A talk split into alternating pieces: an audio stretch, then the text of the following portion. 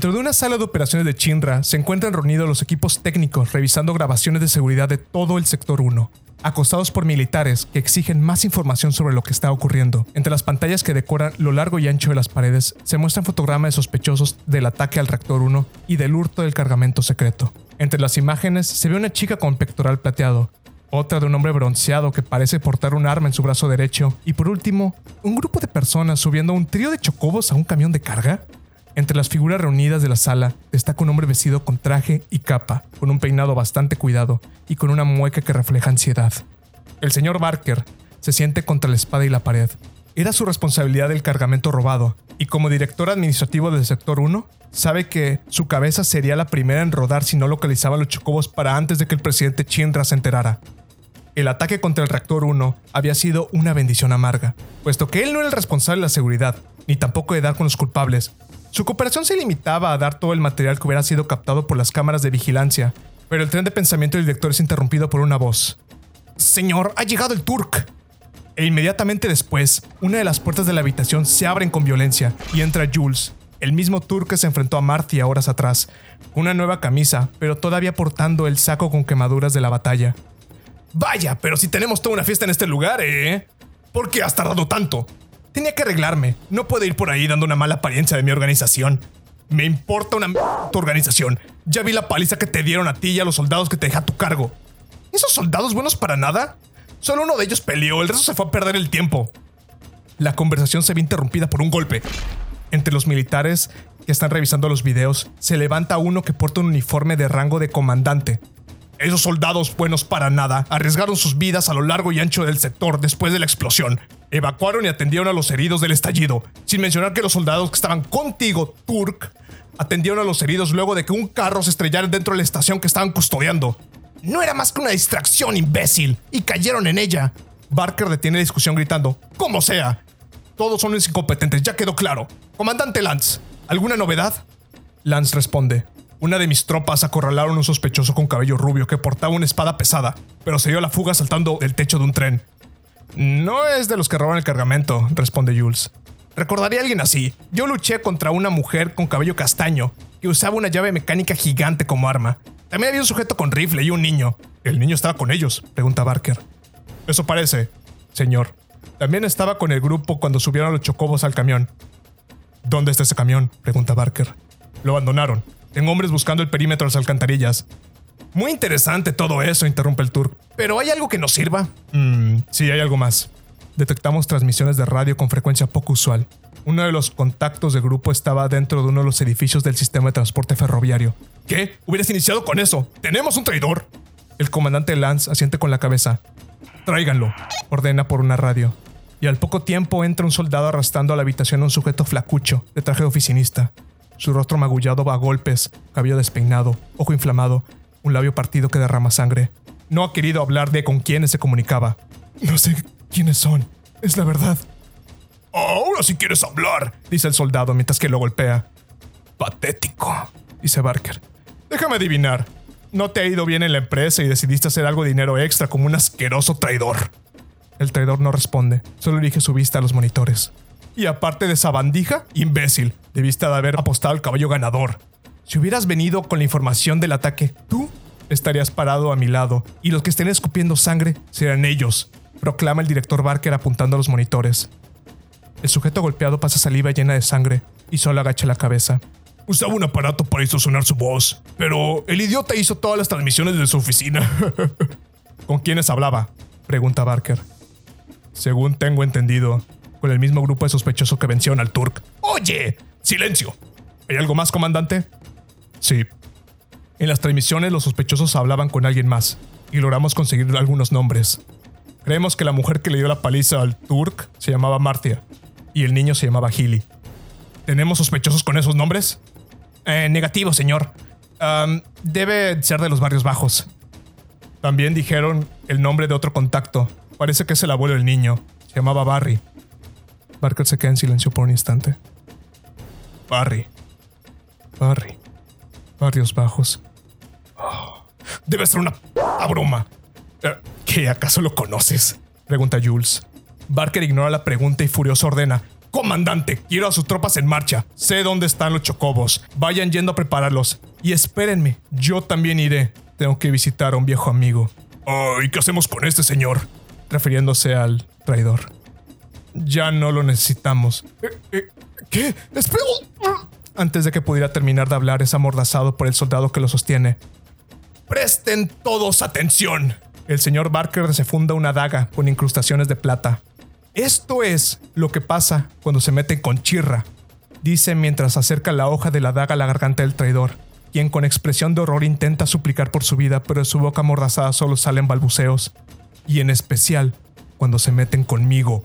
La daga atraviesa la carne de la garganta sin dificultad. La sangre se desliza por su tráquea, por todo su traje barato y se esparce en el piso de la sala. Mientras que el comandante Lance y Jules abandonan la habitación, Lance comenta en voz baja: Lo que no acabo de entender es que tienen de especial esos chocobos. Tss, murmura Jules. A ustedes no les concierne, pero esos chocobos deben valer más que todo el dinero que puedas hacer en tu vida. Mientras tanto, en los barrios bajos del sector 1, ya pasando a los barrios bajos del sector 8, deambula nuestro grupo de héroes. Marcia, una guerrera bastante capaz que porta un martillo. Nicolai. Una llave.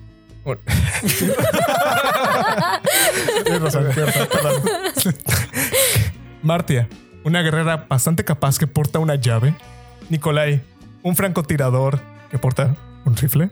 Y Gilly, un niño bastante feliz que se vino de un paseo de aventura. Yay. También son acompañados por un trío de chocobos. Cada uno porta una placa que cuelga de su cuello. Uno se llama Gold 1, otro Gold 2 y el tercero Gold 3. Los chocobos, al igual que Gil, están manchados de harina, mermelada y otros productos alimenticios, mientras que el pequeño Gilly está empanizado por una capa de harina rematado por tinta. Todo el suéter que le hizo su mami Ay, arruinado. favorito, no. Están caminando. El paisaje es bastante usual para ustedes. Es básicamente un páramo de basura. Hay fragmentos de metal. En general, este espacio ha sido abandonado por Chinra y es dominado primordialmente por grupos de personas de escasos recursos y por el crimen organizado. Chicos, mientras que avanzan, ven a lo lejos su pueblo, su ciudad. Pueden ver los edificios que son usuales en su vista diaria. Y los chocobos parecen ya haberse acostumbrado a viajar con ustedes. De hecho, parece que uno de ellos está jugueteando con el pequeño Hilly. Empujones pequeños y parece que está jalando su ropa. Paraíso. Algunos dirían que está tratando de chupar la, la harina que tiene encima, mientras que otro está re- rebuscando entre sus plumas quitarse la mermelada, o comerse la mermelada más bien. Ven su ciudad natal. ¿Qué es lo que hacen? Ah, por fin. Gil, Gili, Gili, por la sombrita. Este lugar es peligroso. Todavía no llegamos a casa. ¿Creen que mi abuelo me regañe mucho? Espero que sí, para que no vuelvas a meterte donde no te llaman. Está bien, valió la pena, fue increíble. Maldito mí. ¿Qué? Nada, nada. Ve allá, te habla Martín. Sí. ¿Qué pasa, Martia? Escribiendo a los chocobos como ¿Cuánta sopa se podría hacer con ellos? Se acercan a su pueblo en el sector 8. La vista no parece haber cambiado mucho. De hecho, son altas horas de la madrugada. Dentro de poco va a amanecer. Ha pasado muchas horas desde que salieron. Y ven a lo lejos a una figura parada que está, parece buscando entre el páramo a su hijo. Hilly, ves a tu madre. ¿Mamá? ¿Eres tú? ¡Hilly! ¡Mamá! ¡Mamá! ¡Aquí estoy, mamá! ¡Hilly! ¡Por el amor de Dios! Corre y va y se estampa contra ella y la abraza. Jess, la madre de Hilly, recibe a su hijo en cuclillas y lo abraza con fuerza.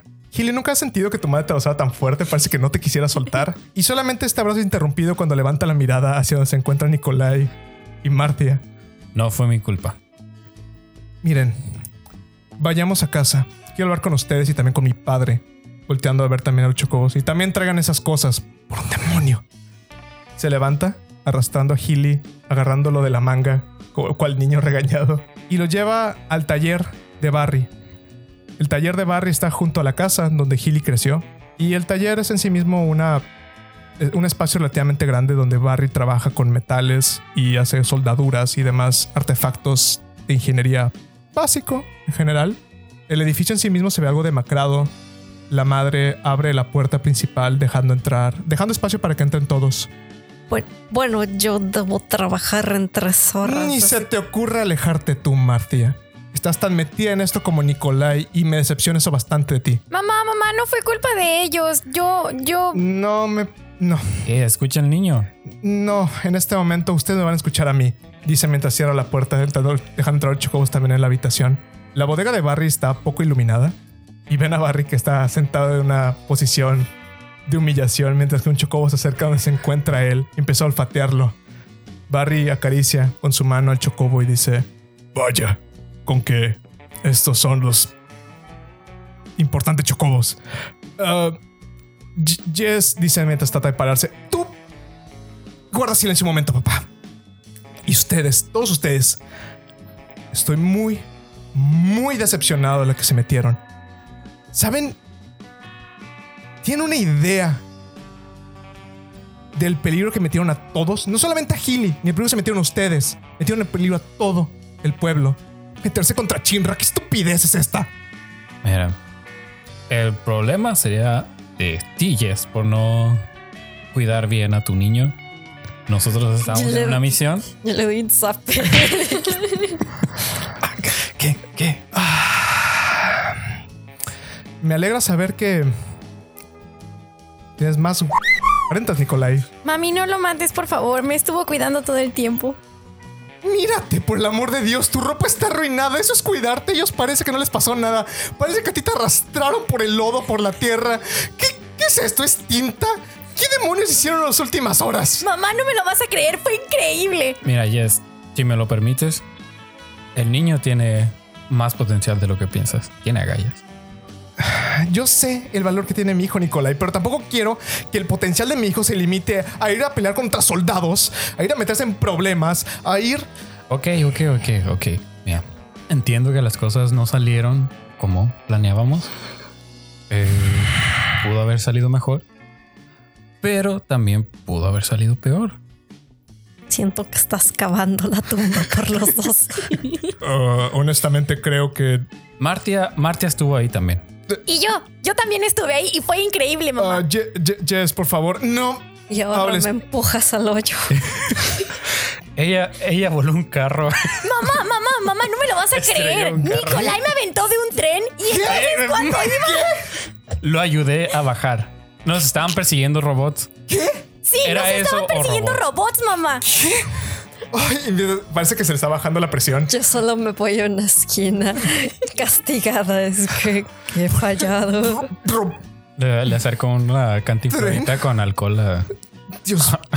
a Jess. así Eh, eh, Jess arrebata la, la Jess arrebata la cantimplora de tu mano y se la empina. Después de beber un gran y profundo sorbo, baja la cantimplora.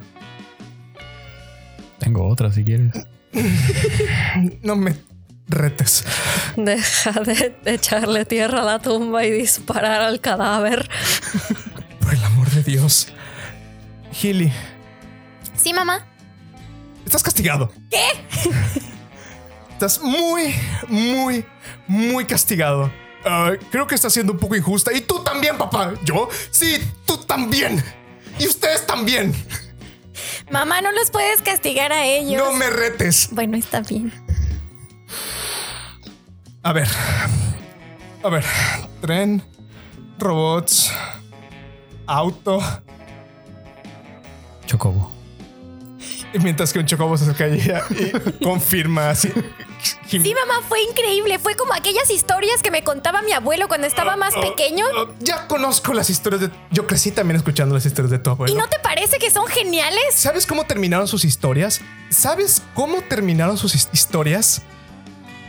No. Vo- voltea a ver hacia Barry y Barry solamente agacha la cabeza. Tu abuelo es el único que queda vivo de esas historias. Y es por un muy buen motivo. Se metieron contra de Chinra.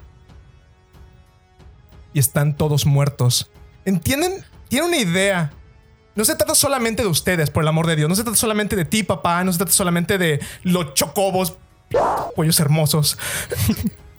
Confirmo. Son hermosas vacías. Muchas de las personas que viven en este pueblo están aquí gracias a mi papá. Yo estoy aquí gracias a que él tuvo la fortuna de que cuando cayó la nave, él no murió, a diferencia de todo su grupito de héroes. Y malherido arrastró a toda la ciudad, a todos los que estaban en aquella nave, y los arrastró hasta aquí. no solamente está aquí por ser un lisiado. Oye, eso ofende. No entiendo realmente por qué después de tantos años decidiste que era un buen momento para volver a sacar tu heroísmo o cualquier estupidez del pasado, desenterrarlo y meter en peligro a tu familia y meter en peligro a todas estas personas por las que una vez te jugaste el pellejo, papá. Pero quiero que entiendas que estoy muy decepcionada de ti. Ah.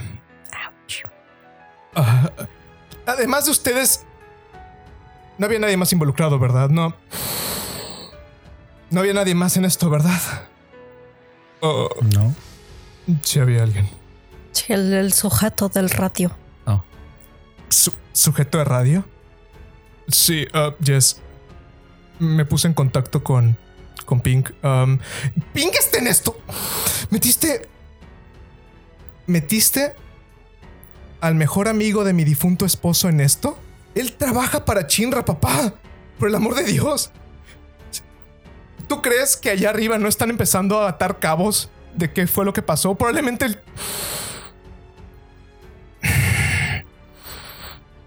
Uh, yes, si te sirve. Todo iba muy bien hasta que explotó el reactor. Uh, no. nada iba bien. Todo iba mal desde que hablaron, desde que planearon esto, desde que decidiste a nuestras espaldas hacer esto. ¿Y ahora qué? ¿Era el plan llevar los chocobos hasta aquí, papá? No, no, no. El, plan original era. Eh, ellos iban por los chocobos sin pelear. Y eso fue lo que hicieron mientras que sienten la cabeza hacia ustedes. Sí, sí, sí.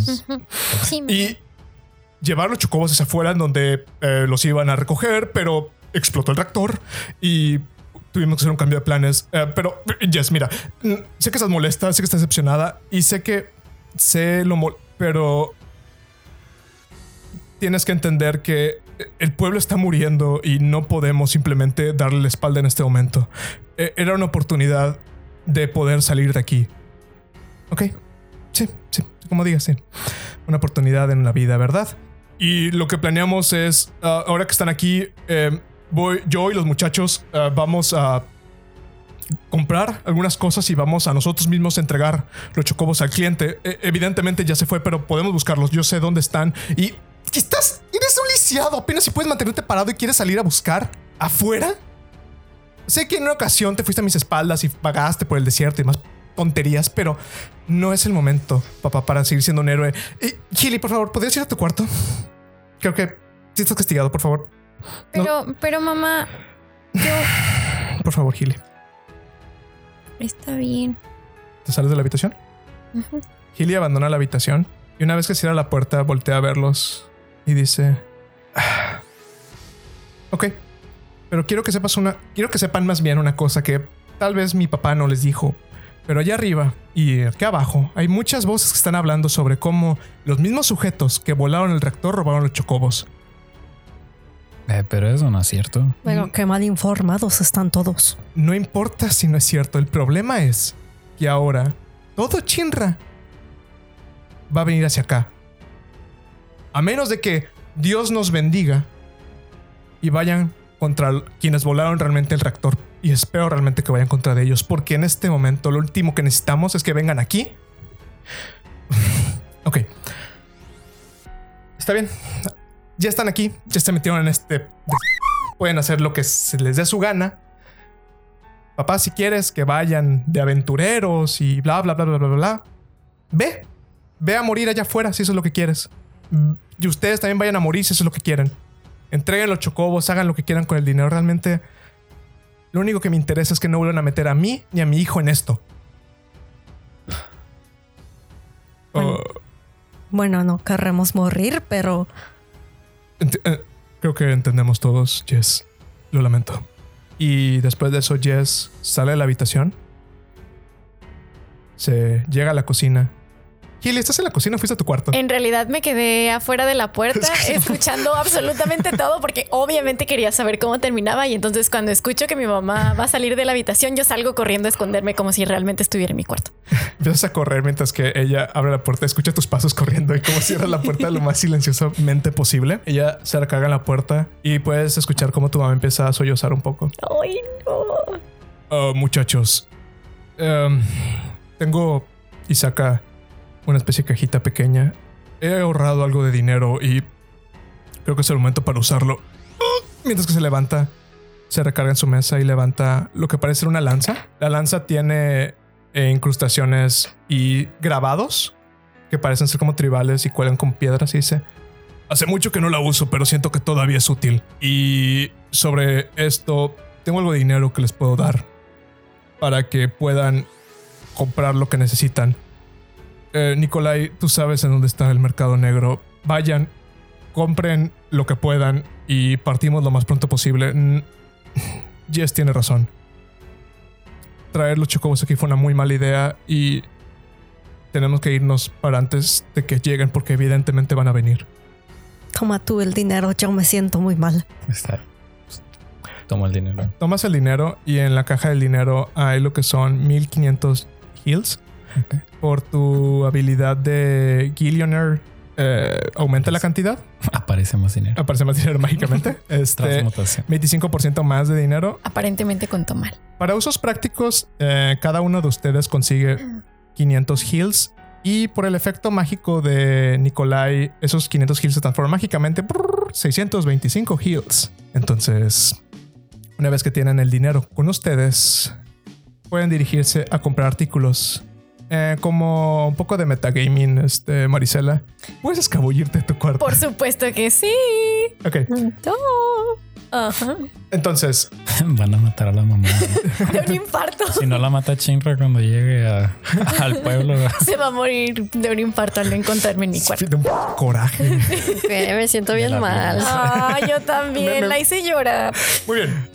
Chicos, eh, Barry no los puede acompañar a salir a comprar las cosas, pues evidentemente es un hombre un poco mayor y un poco Mm. inválido. Es un hombre inválido, ya saben. Él va a quedarse cuidando de los chocobos mientras ustedes pueden salir a comprar los artículos Qué afortunado.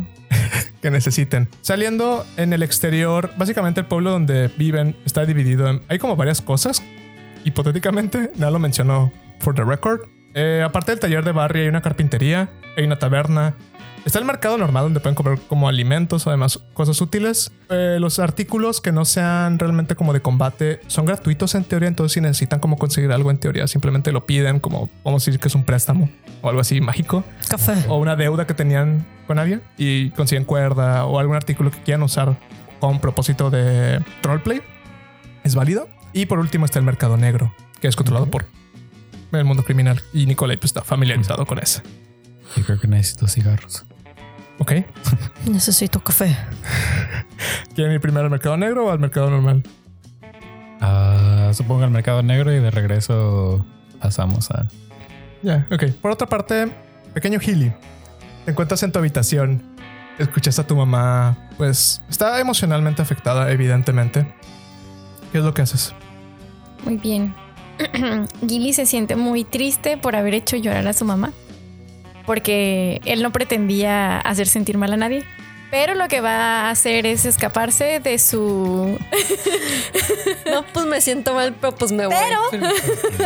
Sí, se va a escapar de su habitación porque siente que no puede dejar eh, inconclusa como esta aventura y que a fin de cuentas tiene que seguir colaborando con salvar al pueblo.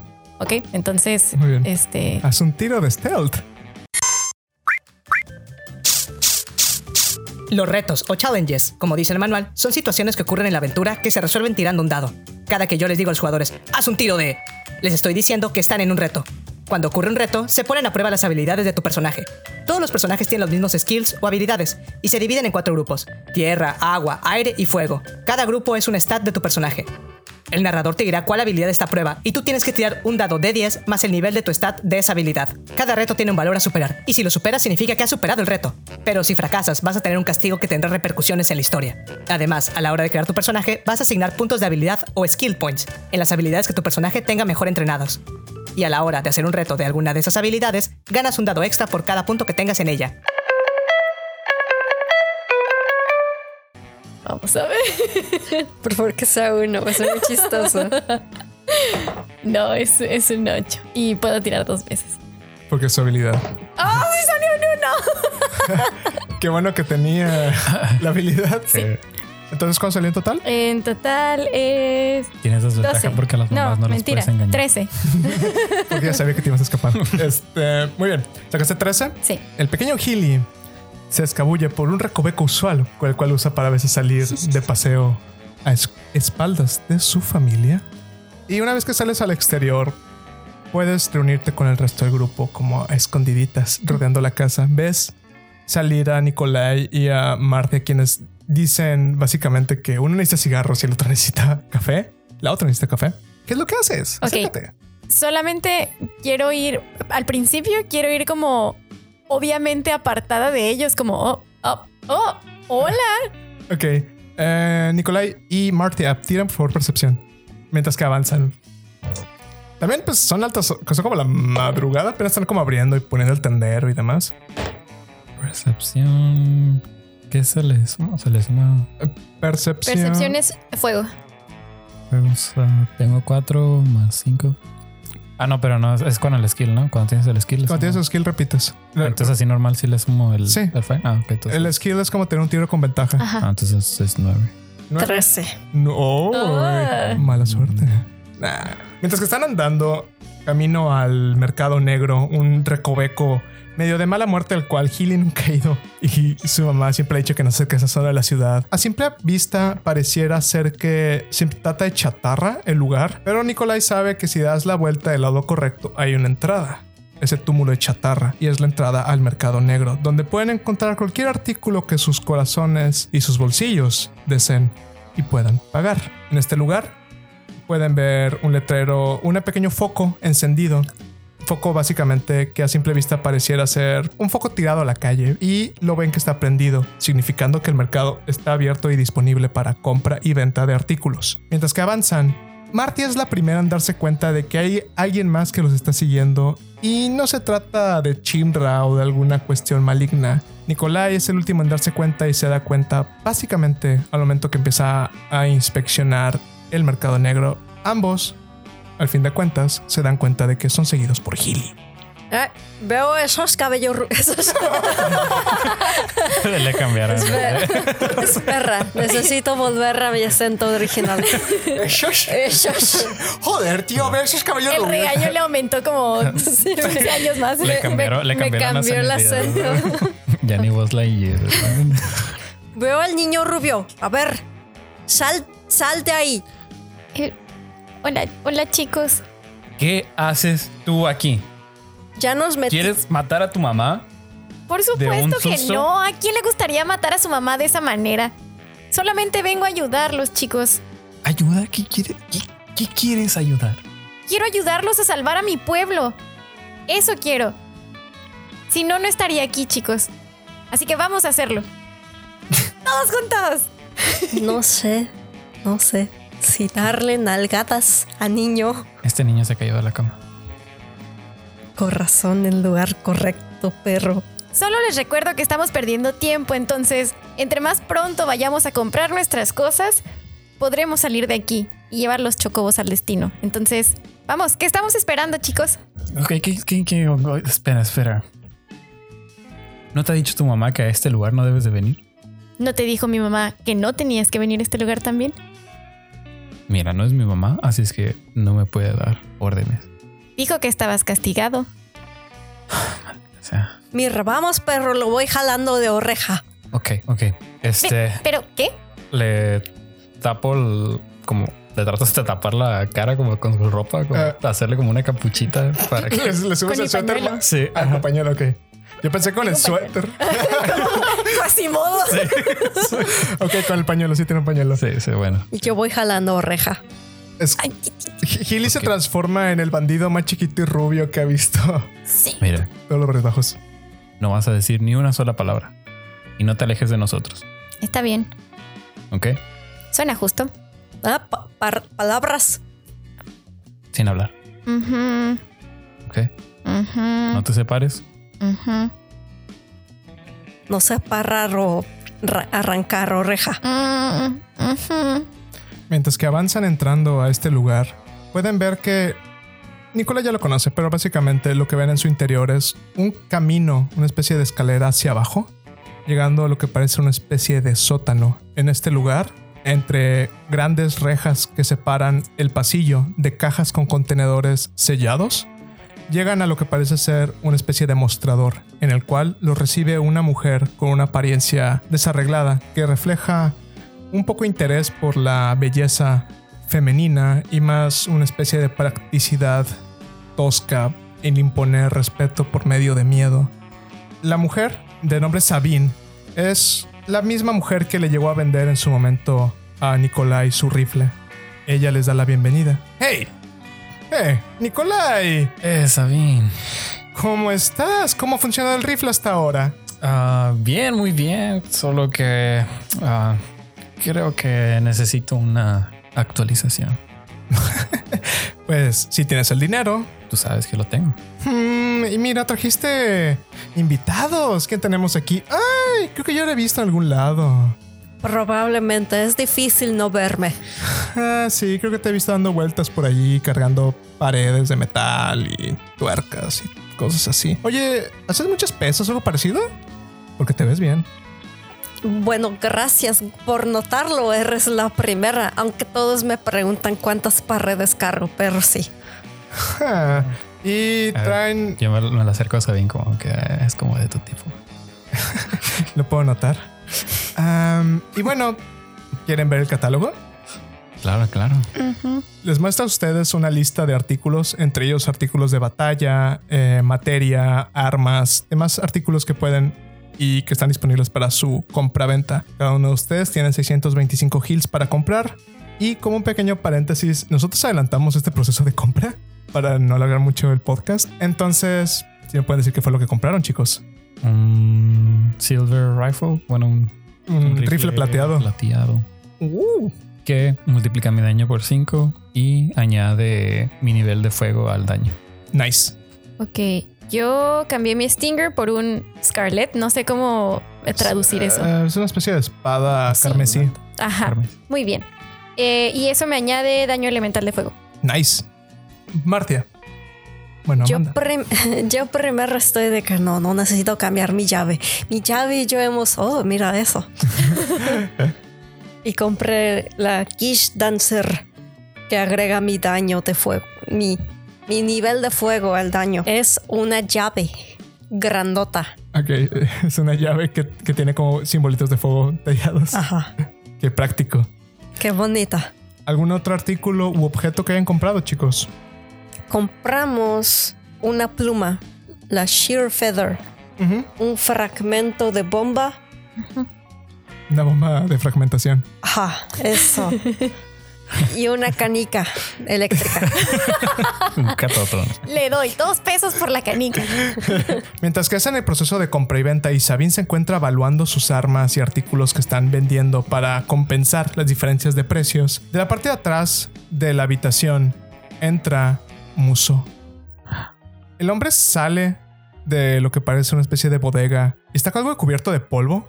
Se limpia un poco y dice: ¡Oh, qué coincidencia, chicos! No esperaba encontrarlos tan rápido. ¿Cómo les fue con su aventura, eh? Dice, dirigiendo la palabra hacia el pequeño Healy. Ah, Muso. Yo volteo a ver a Nicolai y ¿y este quién era?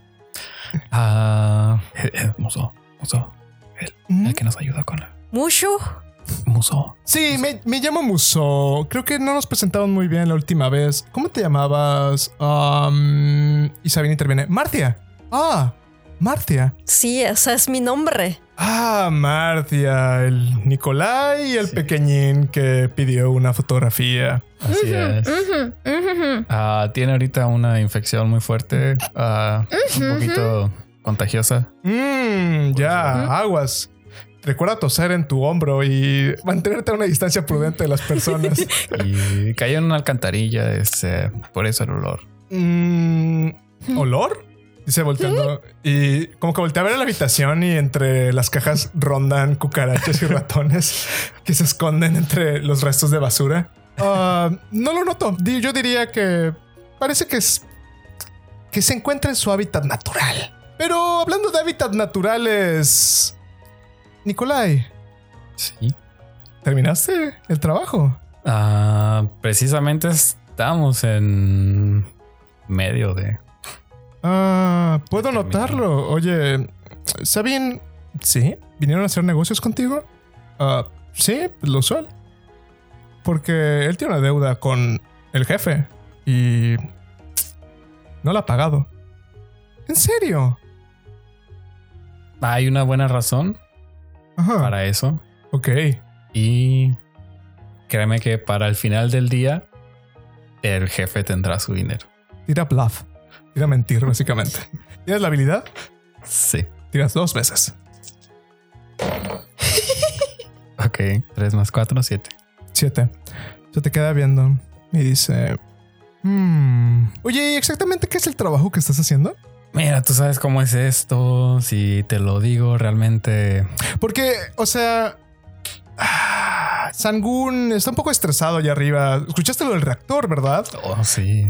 ¿Tuvieron algo que ver ustedes con eso? No, no, no, no, no. Ah. Bueno, quisiera, pero. Ok, y tuvieron algo que ver con lo otro que pasó, la cuestión de... Creo que están hablando de unos chocobos robados o algo así. No, no, no. No. Oh, como 10 años que no miro uno. Tienen bluff todos. Nueve. Voy a decir que si alguien la riega. ¿Es más algo? ¿Algo así? eh, sí, bluff, al igual que todas las habilidades, es, más agua. Ah, entonces es Cuatro. doce. Yo tengo 9 más. Los murmuros del niño sonaron convincentes. Asienta con la cabeza y dice, "Mm, ya veo, ya veo. Hace como una especie de golpe hacia donde se encuentra Sabine. Sabine levanta la mirada y dice, "Ah, ok.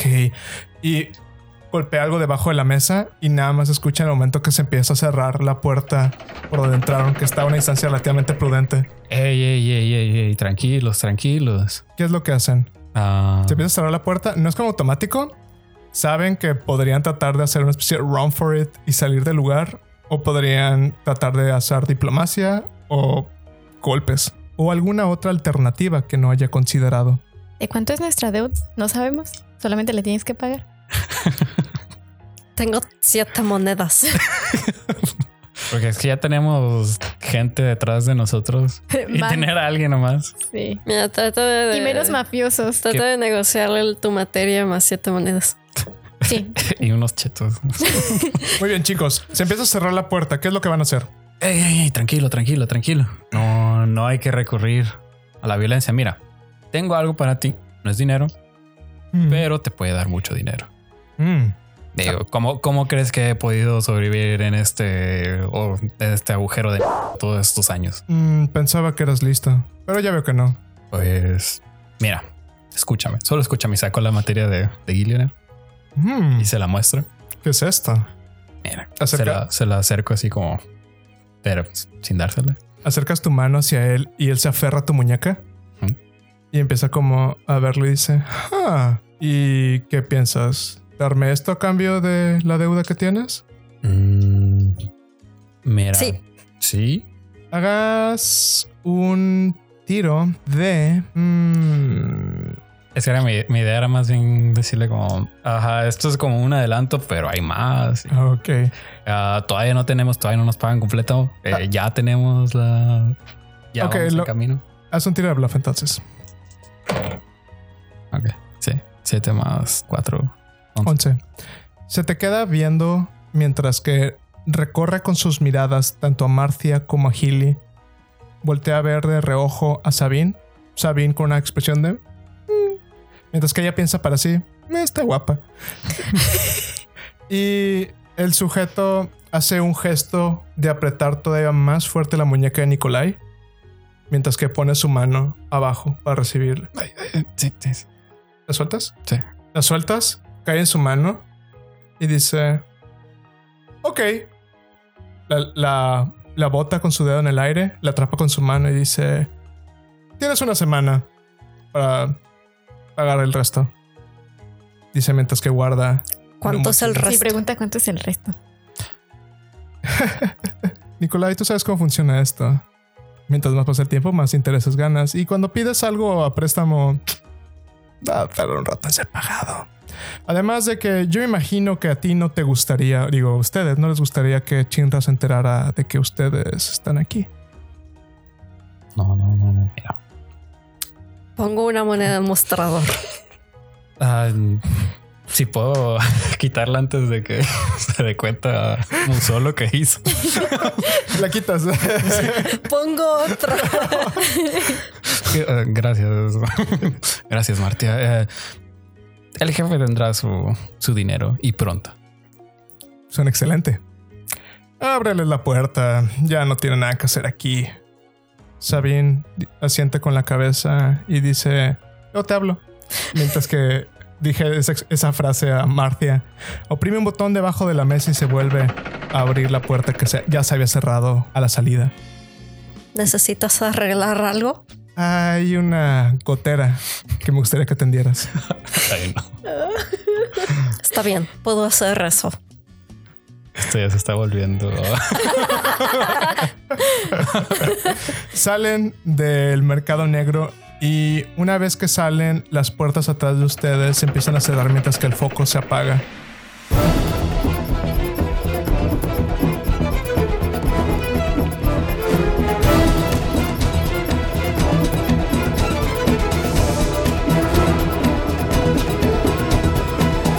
Esta historia continuará en la siguiente semana. O después.